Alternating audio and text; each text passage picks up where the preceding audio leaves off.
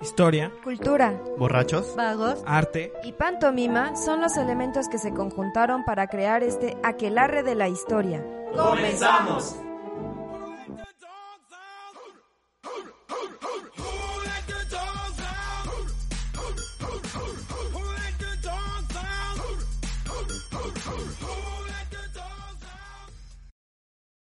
Hola, bienvenidos a una aquelarre de la historia, el número 144. El día de hoy vamos a platicar sobre los pegorros vagos en la Ciudad de México. Y bueno, el día de hoy me acompaña este el joven Julio Hola.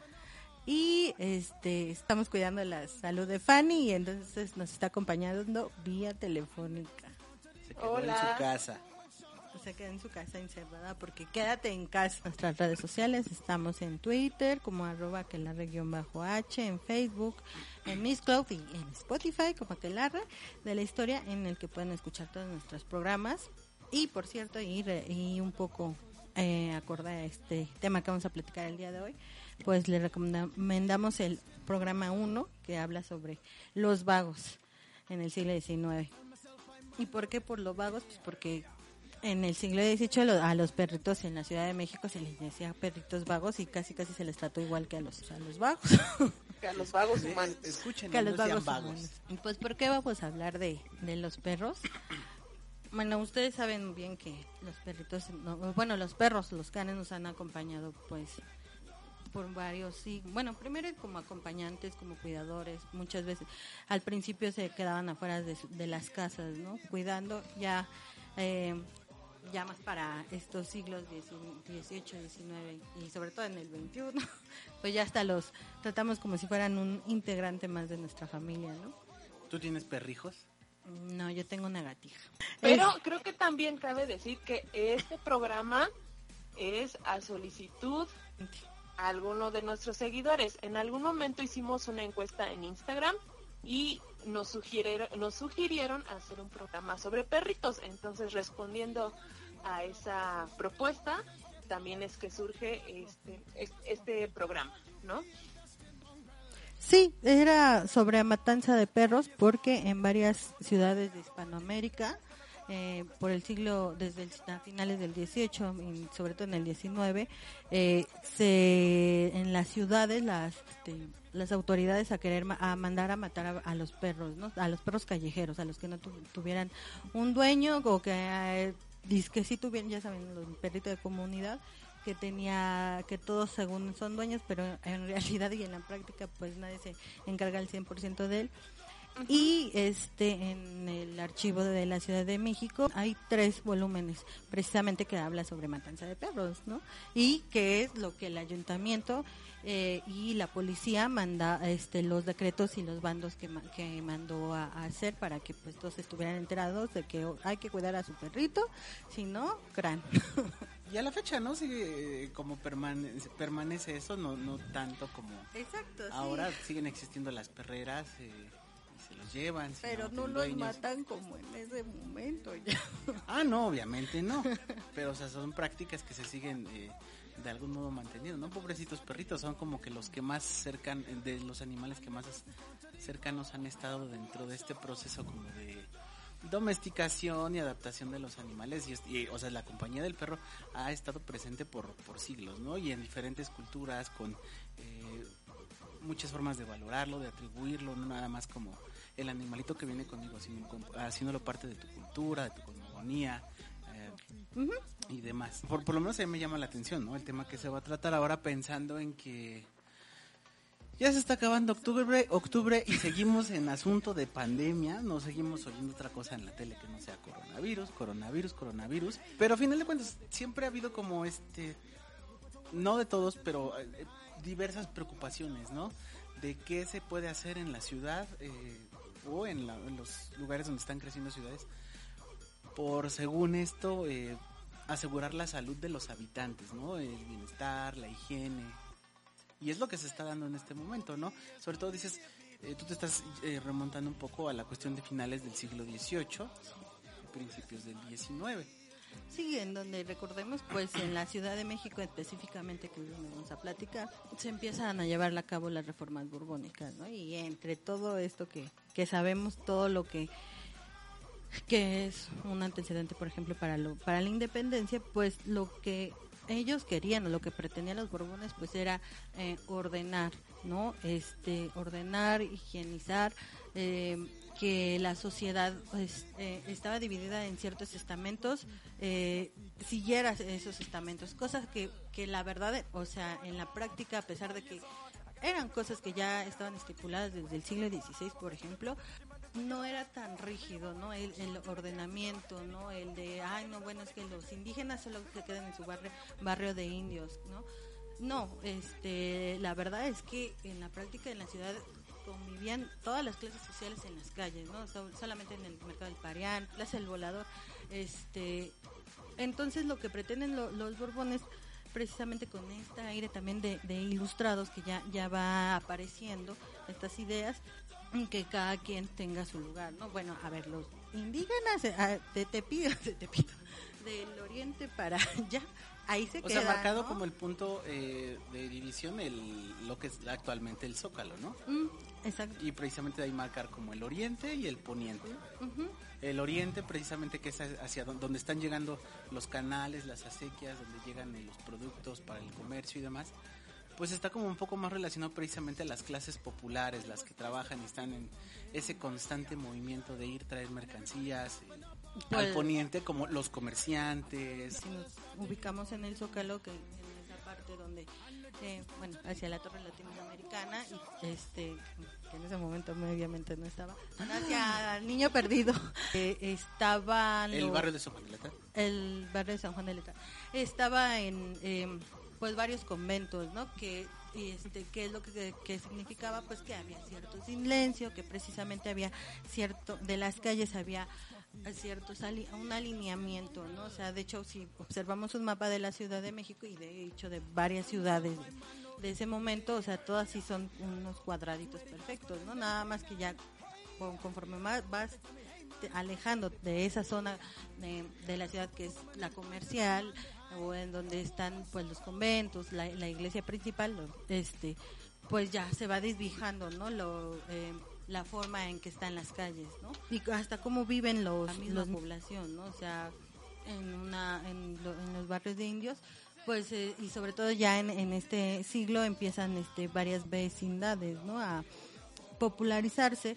Y qué significaba eso pues eh, que había más basura que precisamente entonces los perri los perritos pues ahí hacían acto de, de aparición no y era el perrito o los dos tres perritos de la que eran parte de, de la vecindad pero que pues no mm, propiamente no la, la gente no les daba de comer el Eh, que era de todos y era de nadie, así como que el solo vino. el solo vino, ¿no? Sino que eran los desperdicios de basura y si el perro no encontraba donde cuidaban, pues iba a, a la zona donde se quedaban los, tira- los tiraderos de basura, ¿no? La, la basura arrinconada que a veces era al final de, ciert- de las calles. Y eh, bueno, para, para ese momento yo lo que pienso es que, bueno, sí es un contexto muy diferente al actual. Por una parte, yendo más adelante de esto de las del asunto de las reformas borbónicas y, el- el- estas intenciones del reordenamiento de la ciudad, que te hablan de que empieza ya a permear en el continente americano la idea de la modernidad, ¿no? De ahora sí ya todo va a ser con el pensamiento, eh, con el uso de la razón, y entonces vamos a ser ordenaditos y limpios y, y no es cierto, ¿no? No pasaba nada de eso. Pero empezaba a permear esta idea de la modernidad eh, y trasciende, ¿no? A- al, al siglo XIX, que para el caso de lo que actualmente es México, pues creo que es un siglo bastante conflictivo, ¿no? A lo que le podemos sumar el asunto, pues, de que había muchos perros en la ciudad, ¿no? No estaba como ahora que estaban los de la Secretaría de Salud, saque su perrito para la vacuna, o las campañas de esterilización, no había Sí. nada de eso, sino simplemente ahí andaban la- los grupitos de perros, se juntaban, se reproducían, salían otros, entonces aquí, allá, había por todos lados, y quizás no había como tanto esa eh, preocupación tan recurrente, porque, digo, creo que el gobierno tenía bastantes problemas eh, en el momento de la, de la guerra de independencia, ya en la consumación, el imperio, la formación de la república, la guerra de reforma, qué sé yo, un montón de problemas económicos, políticos y demás, como para que de repente vinieran así como tipo el meme de doctora Sheinbaum. este, Y ahora que los perritos. los perritos están este, aumentando. No, bueno, y en, recordar que la medicina veterinaria no es una carrera, una ciencia este, que apenas en el 19 empieza a crearse, ¿no? O sea, eh, una conciencia de hay que cuidar a, los demás, ¿no? A los animales para que también el ser humano no, no se contagie.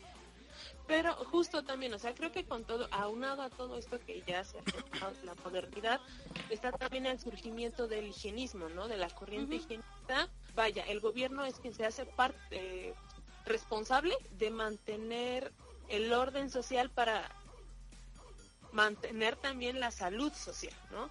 en el que se ve a la enfermedad como un fenómeno social.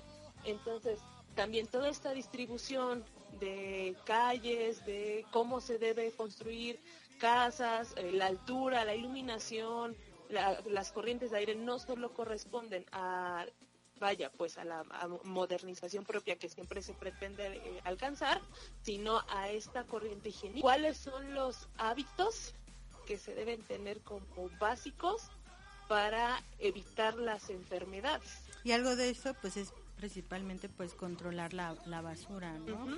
El control de la basura empieza a haber este ya periódicamente eh, gente que este, recoge la basura, no la deja ahí afuera de las calles. Eh, se pretende también lo de la construcción de, la, de fuentes de agua, ¿no? Para que se abastezca la gente, la población. agua corriente. Ajá. Y este, pues lo que decían, ¿no? Alinear, limpiar, alumbrar las calles. Que de algún modo también va marcando como un, o sea, además de este ordenamiento, digamos, eh, social y, e higiénico, va marcando también eh, ya diferencias en cuanto a, como decías, estos estratos sociales que se empiezan a marcar cada vez más desde el centro de la ciudad hacia afuera. Entonces se regulan los mercados, se regulan los espacios donde hay diversiones públicas, los teatros, eh, no sé, las carpas, eh, las pulquerías. Y a final de cuentas, también eso marca como cierta eh, jerarquía, ¿no? ¿Quiénes son los que van? ¿Quiénes son los que son como más riesgosos o los que son eh, más propensos a enfermedades, a, contagiar a personas y demás. Y donde hay, también eh, gente que es más pudiente, que tiene más posibilidades y que hay que cuidarla más, ¿no? Porque es la que hace funcionar eh, al país. Entonces... Por eso te preocupaste por Ricardo Salinas Sí, sí, qué bueno que, que, pudo pagar su receta. Y qué bueno que a los del Frena les pudieron abrir su baño. Porque pobrecitos, imagínate. ¿Cómo que su baño? Sí, ¿no viste que hace, hace como una semana o dos decían que les habían clausurado su baño? Ah, no. podían entrar, que era un acto de, la dictadura venezolana, mexicana. Pero empieza a darse justamente esta modernización, ¿no? De, lo que va a, a empezar a hacer la Ciudad de México. Y están también presentes los avances de la medicina, digamos, para los seres humanos y también hacia mediados de, siglo también empieza ya a trabajarse un poco la medicina veterinaria aquí en México, ¿no? Muy vinculada eh, no nada más al cuidado de los animales, sino a las actividades agrícolas, porque pues a final de cuentas es, es mucho eh, de, donde tiene que ver el uso, el uso, ¿no? De los animales eh, los caballos, el cuidado de las vacas, eh, cómo les pones las cerraduras, que si se enferman. Entonces, creo que es como por 1850 y algo, ¿no? 53, algo así, que es que, justo empiezan a salir los primeros estudiantes de, no que no son veterinarios, pero que sí empiezan a trabajar el cuidado de, el, sobre todo el cuidado y el mantenimiento de los animales, ¿no? Sí, en 1853 se crea la carrera de veterinaria del Colegio Nacional de Agricultura, que una mm, sugerencia de parte de, Santana, para que vean que Santana tampoco era tan malo. Era, quería ser dictador eterno, pero tenía buenas ideas como la fundación del Colegio Nacional de Agricultura. Era malo, pero de los buenos. Ándale. Robaba, pero poquito. ¿no? Con todas estas nuevas concepciones que se empieza a dar de belleza, de higiene, de seguridad y eficiencia, mientras vamos leyendo algunas crónicas, algunos relatos de, de esa época, pues nos vamos dando cuenta que, que los perros son este también unos protagonistas, ¿no? O sea, por ejemplo, en las diversiones públicas de repente cuando se quejan la élite de los que siempre hacían sus relajos al terminarlos. Por ejemplo, las peleas de gallo, eso al final no, bueno, aparte de que se decían, "No, bueno, es que se empiezan a pelear porque perdieron la apuesta, perdieron el juego." En, este salen y bueno, y también en eso estaba un perro que agarró y que este se quiso meter a la pelea, ¿no? Y lo mordió o agarramos y queríamos ir al teatro y, ahí también había varios perros que una, una manada de perros y bueno, aparte de que se te lanzan sus heces fecales en ¿Les cualquier lado. los perros? Claro. En la misma iglesia, ¿no? Decían, bueno, es que los perros nadie los vigila y vienen aquí al altar y se mean, hacen sus cosas, ¿no? O sea, como no tienen idea de que Se estamos andan en un... reproduciendo sin pudor ahí en la calle. ¿no? Entonces, pues ahí ya empezamos a ver un, un problemita, ¿no? Pero, ¿les parece que vayamos a una canción? Claro. Entonces vamos a una canción y regresamos.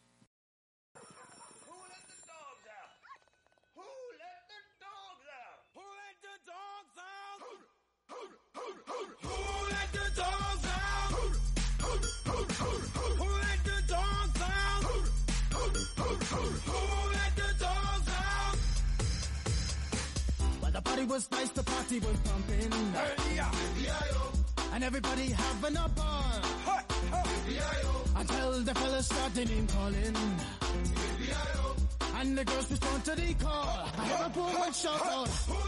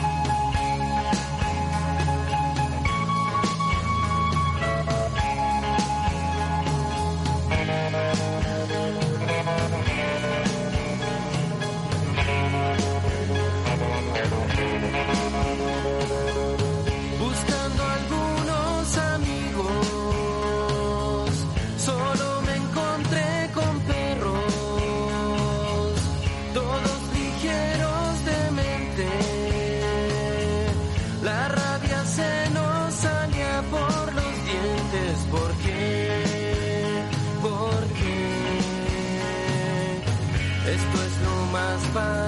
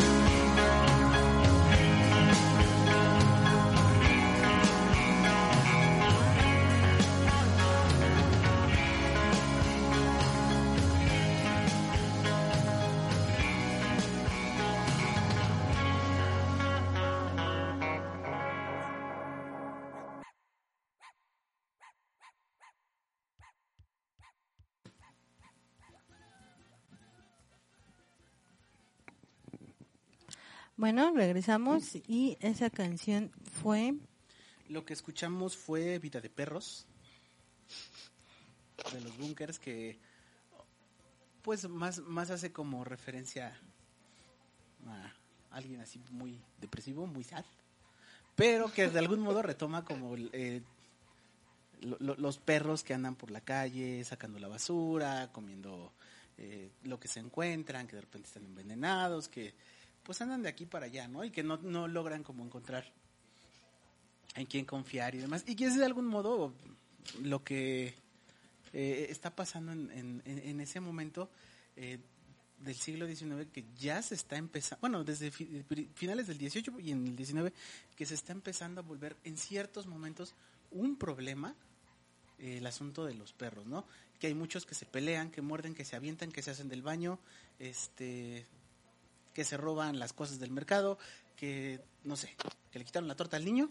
Bueno, ya ahorita vemos cómo los, los perros empiezan a significar un problema de, de seguridad pública, de seguridad este para, para las élites, obviamente, ¿no? Pero bueno, pues yo creo que habría que recordar que era el grupo que estaba aquí en la Ciudad de México, Claro. entonces Tenochtitlan, a los perros los había unos que pues los los Winkles que creo que esos todos los conocemos, ¿no? Que eran como ado- adorados porque pues representaban el camino al este al Mictlán, el que te iba a acompañar al otro mundo. Y también había lo que hacían yo lo, este, en ese momento también para pues para comer algo de carne porque bueno recordemos que la dieta mexica era principalmente vegetariana eh, era comer también este aparte de algunas aves este eran perros pequeños Pues ni tan vegetarianos, ¿no? Porque y el pozolito humano. Ay, bueno pero ese no se la comía cualquier hijo de vecino o sea tú no te lo comerías o sea eran los sacerdotes los Oh, pues ya. ¿Y los perritos sí eran comidos por cualquiera? Eh, sí, entiendes que sí, que ha- había criaderos de perritos y que no había una restricción de, de quiénes o quiénes no comerlo, como por ejemplo el pulque que sí ciertas personas podían comerlo, ¿no? La, los gente gr- grande y los Pero en el caso de los perros, eh, es. Bueno, de, de- de comer perros se prolongó, ¿no? No has ido a los tacos allá al Estadio Azteca. Yo pensé que iba a decir cachina. Es- es- esos, esos taquitos que te sirven en la mañana la graban, sobre todo cuando juega así algún equipo de fútbol. Ah, Pues sí, actualmente ya hacemos asco, pero por ejemplo, cuando llegan los españoles y en algún momento se quedan sin carne, porque pues acuérdense que aquí no teníamos, no había vaquitas ni otra cosa, pues lo primero que hacen es agarrar, matar a los perros que traen, que traían para cazar y este y se los echan también al plato, o sea, también los asan, los co- se los comen, ¿no? imagínate un gran danés ahí. ñam, ñam. No, pues es una barbacoa, ¿no? Sí, en- eso es lo que, lo que, bueno, y llega también este, este choque cultural, ¿no? De que los perros, lo, este, lo- los indígenas los conocen como, o como hay que adorarlos, o bueno, respetarlos, o que son comida, ¿no? Y que hay que respetarlo también, pero llegan los españoles y obviamente muchos de estos perros que van a traer, pues son animales de casa, y que lo que van a hacer es que cuando haya alguna sublevación, Simplemente como herramienta en la conquista, ¿no? También Exacto. funcionaron, justo Sí. como este lo hicieron también los los equinos, funcionaron funcionaron exactamente igual. Bueno, igual incluso un poco más con más violencia los perros porque justo son animales de ataque, ¿no? Y animales eh, diferentes a los que se estaba acostumbrado a ver en América, ¿no? Ujú. Quizá en América eran de un tipo más pequeños, justo como no eran vistos como animales de ataque, ¿no? E incluso eran físicamente diferentes. Llegan eh, los españoles y traen eh, perros que son grandes, de músculo y, y, bueno, preparados para eso, ¿no? Para la caza. Y aguas que muerde. Empieza justamente a, modific- a- a modificarse y bueno, entre como a modificarse y mezclarse, ¿no? Esta eh, relación entre perro. entre el perro y el indígena, mestizo, eh, qué sé yo. Sí, y eh, entre los habitantes ¿no? de, de América, Ajá. que ya también van a ser españoles. Y bueno, y también, digo, eso sobre todo pasa en, en el momento de la conquista, ¿no? Que son unos 50 años más. Ya después, pues empiezan a adaptarse los, los mismos perritos. Y lo que pasa, por ejemplo, muy particular, como antecedentes de querer como controlar también a los perros en la Ciudad de México, es que dicen que para la inundación de la Ciudad de México que se da en, el, en 1629, se inunda este parte de, de la catedral, bueno, toda esa parte de la catedral, del Zócalo. Hay medidas Una en medición, edificios ajá, hay de una a dónde de- llegó de- y es de como más de un metro, ¿no? Pues mucha gente se queda o sin casa o mucha gente muere y dejan muchos perritos, perros sin, pues sin dueño, ¿no? Y lo que pasa es que justo donde está la al lado de la catedral y, y al lado del palacio, donde ahora se puede decir que está ya el templo mayor, pero yo antes no sé qué había. antes Otro de que- edificio. Ah, eh, este, se convierte en una especie de, dicen que de islas, de, de isla de perros, ¿no? Porque muchos de esos de esos perros se refugian ahí para que es el lugar un poco más alto que quedó. Entonces ahí, este, también empiezan a decir, bueno, hay que empezar a controlar a estos animales, pero no se piensa, pero no se hace un decreto y no se va a hacer sistemático como ya se va a hacer ya en el en el 18, ¿no? Este Yo un- creo que más bien en ese punto es que se empieza a detectar que eh, los perros son un, a modo de síntoma, ¿no? De que algo no está funcionando bien dentro de la sociedad.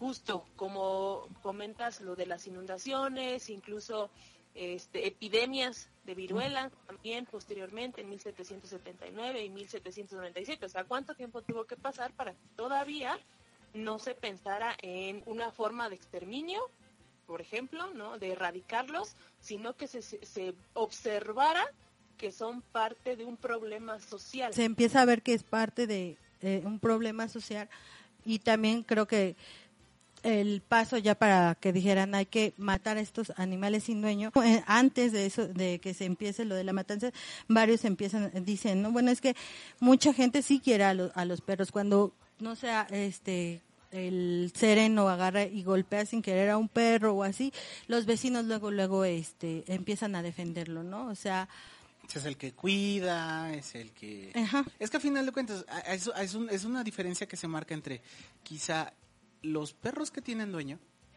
los que están en- dentro de una casa, a los que alimentan, los que son como que, decíamos hace un rato, los que son de muchos y no son de todos, a lo mejor sale la vecina y ya le dio unos huesos y al rato el otro vecino le da un pan y de algún modo están, eh, pe- permanecen en un lugar fijo porque el perro pues identifica que ahí puede estar relativamente seguro y comer. Pero los que ya eh, eh, están vagando en las calles, que van de aquí a allá, eh, que se pelean, que ya se encontraron con una jauría por una perrita que anda eh, en celo, En ahí es donde se empiezan a dar precisamente los problemas, ¿no? precisamente esto de, de la perrita en celo es lo que empiezan a- las autoridades a, a ver que también es un problema, ¿no? Tanto como dices, ¿no? Empiezan, pues empiezan en manada, este, tratan de separarlos, se ponen feroces, atacan hasta niños, eh, algunos se identifican y dicen que cuando los perritos andan en celo, andan en, en el astro venerio, este, algunas mujeres y se acuestan con los mismos perros, ¿no? O sea, cosa que, bueno, uno no sabe si es exagerada o es verdadera. Los perros que ahora conocemos como ferales, ¿no? Los que empiezan a hacer, pues también ya daño, daño a la propiedad y daño al público, ¿no? Está lo de la rabia también, que bueno, empieza a hacer como, le empieza a dar mucho miedo a la gente, pues que encontrarte con un perro y que te vaya a contagiar y que obviamente te, te mueras, ¿no? Y bueno, este, ¿les parece que vayamos a una canción?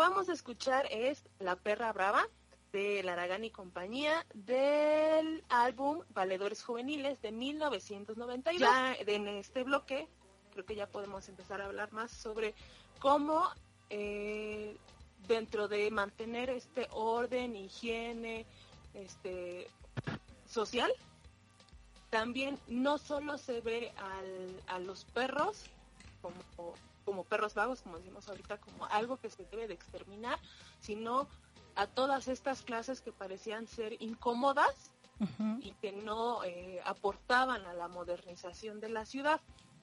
Sí, exactamente, ¿no? Porque justo cuando empiezan a, a querer a observar lo de los perros vagos, que pues también empiezan a decir, bueno, ¿y qué vamos a hacer entonces con también con los vacas, vagos, con los léperos? Eh, si, si bien en algún momento este se, se por la concepción cristiana católica que era de, bueno, a los personas que este que están vagabundas, que tienen necesidad, hay que darles dinero, pues ahora se dice no, o sea, hay que, eh, dentro del pensamiento ilustrado se empieza a querer combatir eso también y dicen, bueno, es que si una persona, todas las personas deben de ser útiles para la sociedad.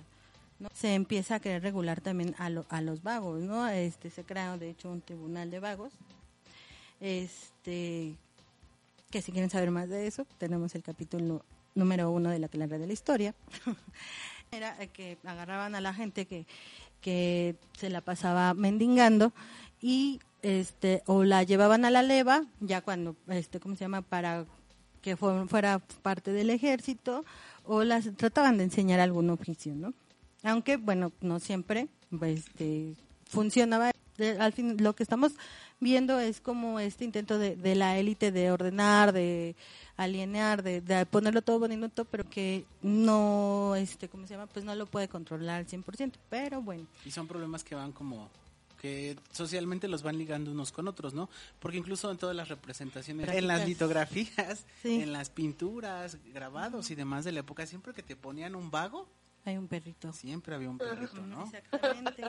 Por ahí de 1779 eh, se propone la primera matanza, en 1786, en 1791, en el 97, en el 98, hasta 1810, que van varios... eh, Los perros que tengan dueño deben de tener su bozal, tienen que tener o su- no una correa, pero sí tienen que tener un lazo y si no tienen los que no tengan dueño, bueno, pues se- serán este, asesinados. Y Habría bueno, que ordenar así ahora en la Condesa, ¿no? Y en el Parque México, ¿Qué que y vas? huele a perro, ¿no? No, o sea, no por los perros, sino por la gente. Bueno, y que había que ocuparse precisamente de que si sacabas tu perro, pues le tenías que ocuparse de limpiarle sus heces, Y ¿no? de llevarlo agarrado, ¿no? Para Ajá, exactamente, para, ajá, para que no se le aventara a alguien. o que si tenía que ir por las calles, eh, que estuvieran despejadas, ¿no? Para que el perrito no se, bueno, que ni era perrito, el perro no se pusiera nervioso y quisiera atacar a los, a los transeúntes. Y, bueno, pues, ¿cómo los, los mataban? A finales del 18, pues es mediante el sereno, ¿no? Que, que era, ¿Quién era el sereno? Pues uno que andaba bien sereno, ¿no? pues el que prendía los faros, bueno, sí, los faros de, de- de las calles y iba como que informando la hora. Y pues y justamente si todo estaba sereno, pues todo sereno, ¿no? O, o- o nublado. Ajá, ¿Cómo o estaban si- las cosas alrededor? Ajá, exactamente. Si encontraban algo que tenían que reportar, porque se le reportaban a sus eh, superiores, ¿no? Y bueno, aprovechando esto y como este les dijeron, bueno, pues entonces tú te vas a ocupar también de... O sea, ya era el sereno y verdugo. De- dentro de sus labores de mantener tranquila y el or- la noche y el orden, pues era pues matar a los perritos, ¿verdad? Ay, sí. Yo creo que algún, algún sereno te acabó de taquer. Principalmente era agarrotazo, agarraban un perrito y salía el vecino, ¿no? No, pero primero, o sea, era una lucha de a ver que el perro se dejara, ¿no? Porque pues eran perros medianos, ¿no? Este, que se dejara. Si no, pues te mordía el Sí, sereno. del tamaño que sea, ponte a perseguir un perro. y luego, más todavía, si lo que quieres es violentarlo, cualquiera, cualquier animal se defendería. Por supuesto, eso va a crear pues un escándalo, para empezar, ¿no? Eso pues eh, hace que la gente salga, que se asome, que vea qué está pasando. Después el show con el que se hace eh, la matanza, el, el lujo de violencia, pues por supuesto que conmovería a cualquiera, ¿no? Entonces de ahí vienen las, eh, las protestas de los vecinos contra ese tipo de medidas. Exacto. Y entonces ya después dicen, bueno, pues entonces matémoslos con envenenami- envenenamiento, ¿no? Y lo que hacían, pues era compraban eh, carne que, este, ¿cómo se llama? De mula o llave agentada y le pues, revolvían con, con hierba, porque decían que si los perros comían eh, eh, la con hierba que era, que era fresca, pues era más fácil que, que se alimentaran, ¿no? Bueno, y eso sobre todo mm, pasa, pero ya en el siglo, ya para el siglo XIX, ¿no? Ya con esto, este, con este, con esta táctica. Sí, claro, ya más avanzado después de tantas protestas y de ver que en efecto eran métodos que no estaban funcionando porque, primero, las quejas de los, de los vecinos. Segundo, el estigma al que se tenían que enfrentar los serenos por ser señalados por los vecinos por hacer algo que ellos mismos no querían hacer, ¿no? Que, que se veían obligados a hacer. Y, y tercera, pues que en realidad no era una medida muy eficaz para erradicar a la población canina de las calles, porque aunque se menciona, se llegó a decir varias veces que ya estaban extintos, la verdad es que no, seguía habiendo población canina callejera. Sí, ¿no? Su intento de, de ver que, que en verdad los mataban, pues era quitándoles la oreja y el rabo para contabilizarlo, ¿no? Pero pues ni así, ¿no? Este, lo lograron. De hecho, decían los mismos eh, autoridades, es que es casi imposible hacer una, un conteo, ¿no? De, de, ¿cómo se llama? De todos estos animales. Lo máximo que se llegó a, a contar fue allá por 1804, no, 1814 y unos 14 mil este perritos, ¿no? Pero ¿En qué- no en dónde? este habían que habían sido asesinados en, en alrededor de toda la ciudad. O sea, no dice bien cómo es que llegó a esa cantidad, ¿no? ¿Cuántos dices? 14 mil. En, o sea, en un solo año 14 mil perros. Ajá. Entonces Y en una ciudad que es como de como de San Antonio Abad a, a, a- a Garibaldi y de tantito más de la Alameda a la Merced, ¿no? Pues son muchos. Pero por eso también dices que tanto es es cierto eso, ¿no? O Esa, esa cantidad y que tanto lo estás diciendo pues para quedar bien, ¿no? Con la autoridad, con el virrey. A mitad del siglo XIX pues ya empiezan como a, observar que no no fue posible eh, controlar esta estos perritos y con ya con la llegada también de la veterinaria pues empieza a más bien a querer reglamentar, ¿no? Bien, si vas a tener un perro que, que necesitas, lo tienes que cuidar, eh, reite- reiterar un poco lo que antes, ¿no? O sea, que tiene que tener su vocea. Y bueno, ya actualmente pues vemos que... Ya no existe eso, ¿no? Ya la gente ya anda con correa.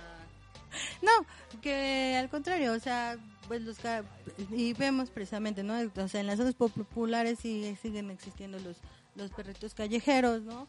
O los que agarran y toda la comunidad los alimenta y también los que son los perritos este galeros, los perritos que nada más este que sí que sí tienen un cuidado y luego algunos hasta decimos un cuidado excesivo porque hasta los llevan en sus carriolas. Ah, sí, sus patitos para que no se cansen. Pero también existen todavía manadas de perros ferales en la Ciudad de México. Ah, O sea, por ejemplo, te vas a- al bosque de Chapultepec, a la parte más alta, eh, más arriba todavía del Panteón de Dolores. Y sigue habiendo eh, manadas de 10, 15 perros, que entre los que puedes saber a- alguno que perros chiquitos, perros grandes, perros este así como de varias cruzas, perros de raza, eh, y que a final de cuentas, te habla de que por una parte los que quizás nacen en la calle y se reproducen en la calle, como también un problema que sigue habiendo con mucha gente que compra animales, adopta animales eh, y en el momento en el que ya creció, ya no está bonito, ya se dieron cuenta que hace del baño, que hay que limpiarlo, que hay que darle de comer, que hay que cuidarlo, mejor échenlo a la calle.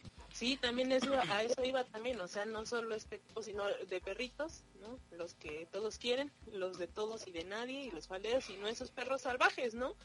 Como, como el tan sonado caso de Iztapalapa en el 2013. ¿Qué? ¿Cuál? El del. Cerro de la Estrella. ¿Sí? ¿Qué? ¿Qué? Ah, ¿Qué? sí ¿Cómo? es cierto, ¿No ya me acordé. Sí, ya me acordé, sí es cierto. Los perros asesinos de Iztapalapa. Sí, sí, ya me acordé. Llegabas al cerro del este. Ya te la sabes, chavo. Lo que traigas o te comemos. este. Se, ha intentado hacer, se han intentado hacer cuestiones de reordenamiento, pero el reordenamiento muy pensado muchas veces en cuanto a desplazar. Ah, desde ese tiempo como en la, en la actualidad, ¿no?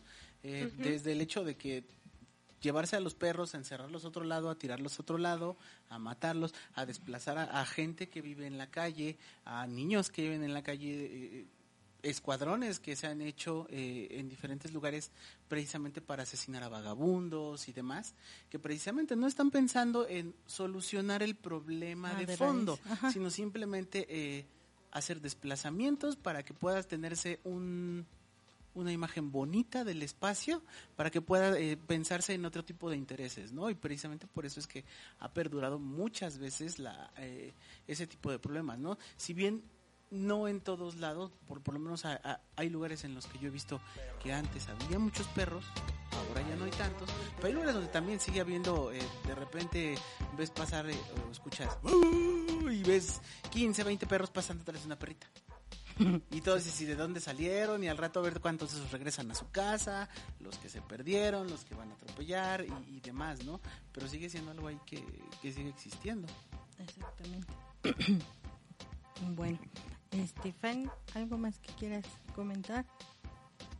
Pues iba a decir algo, pero acaba de ir.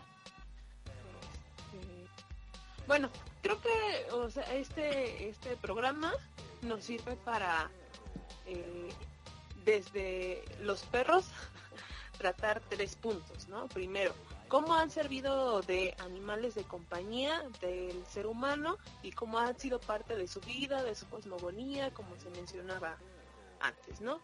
La segunda, cómo es que estos han sido, eh, son un síntoma de problemas sociales y que eh, de algún modo también reflejan cómo eh, el avanzar, vaya, pues es que están inminentemente ligados al ser humano, ¿no? O sea, cómo el, el avanzar del humano este, se ha ido transformando.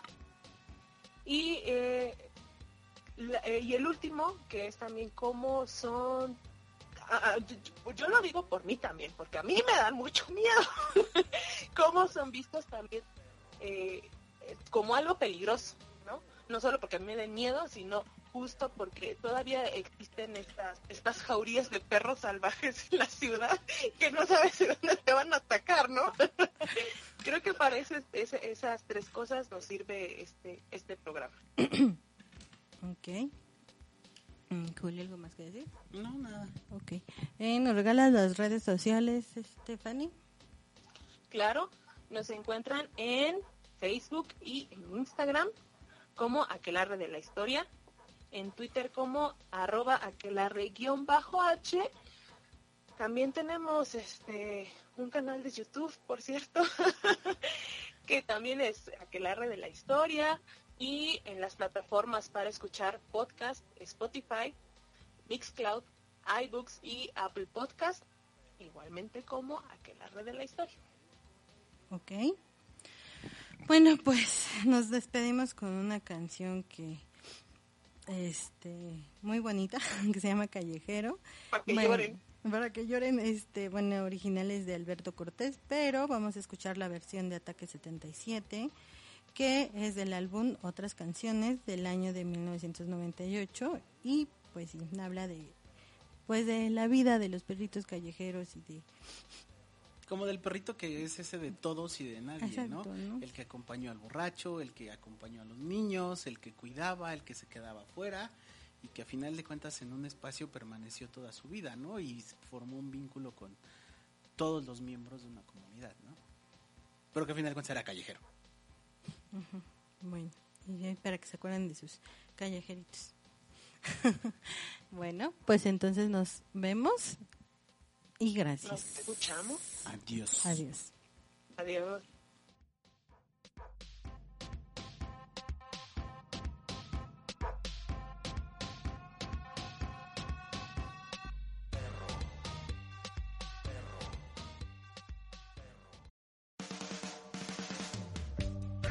Era callejero por derecho propio.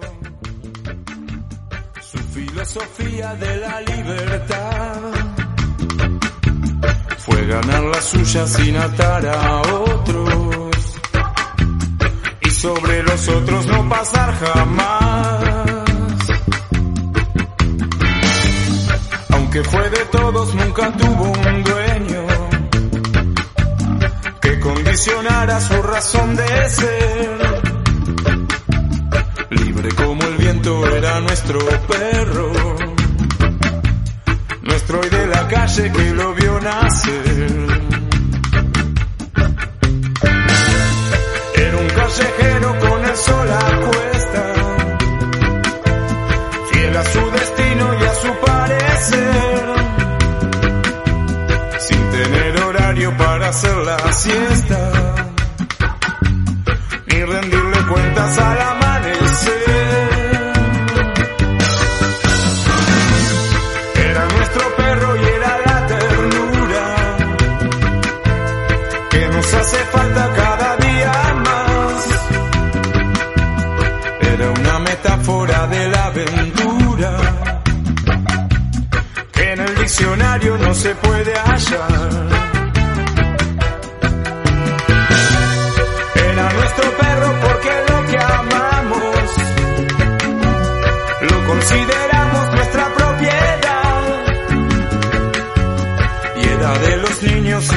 Viejo Pablo, a quien rescataba de su soledad. Era un callejero y era el personaje de la puerta abierta en cualquier hogar. Era en nuestro barrio como del paisaje, el sereno, el cura y todos los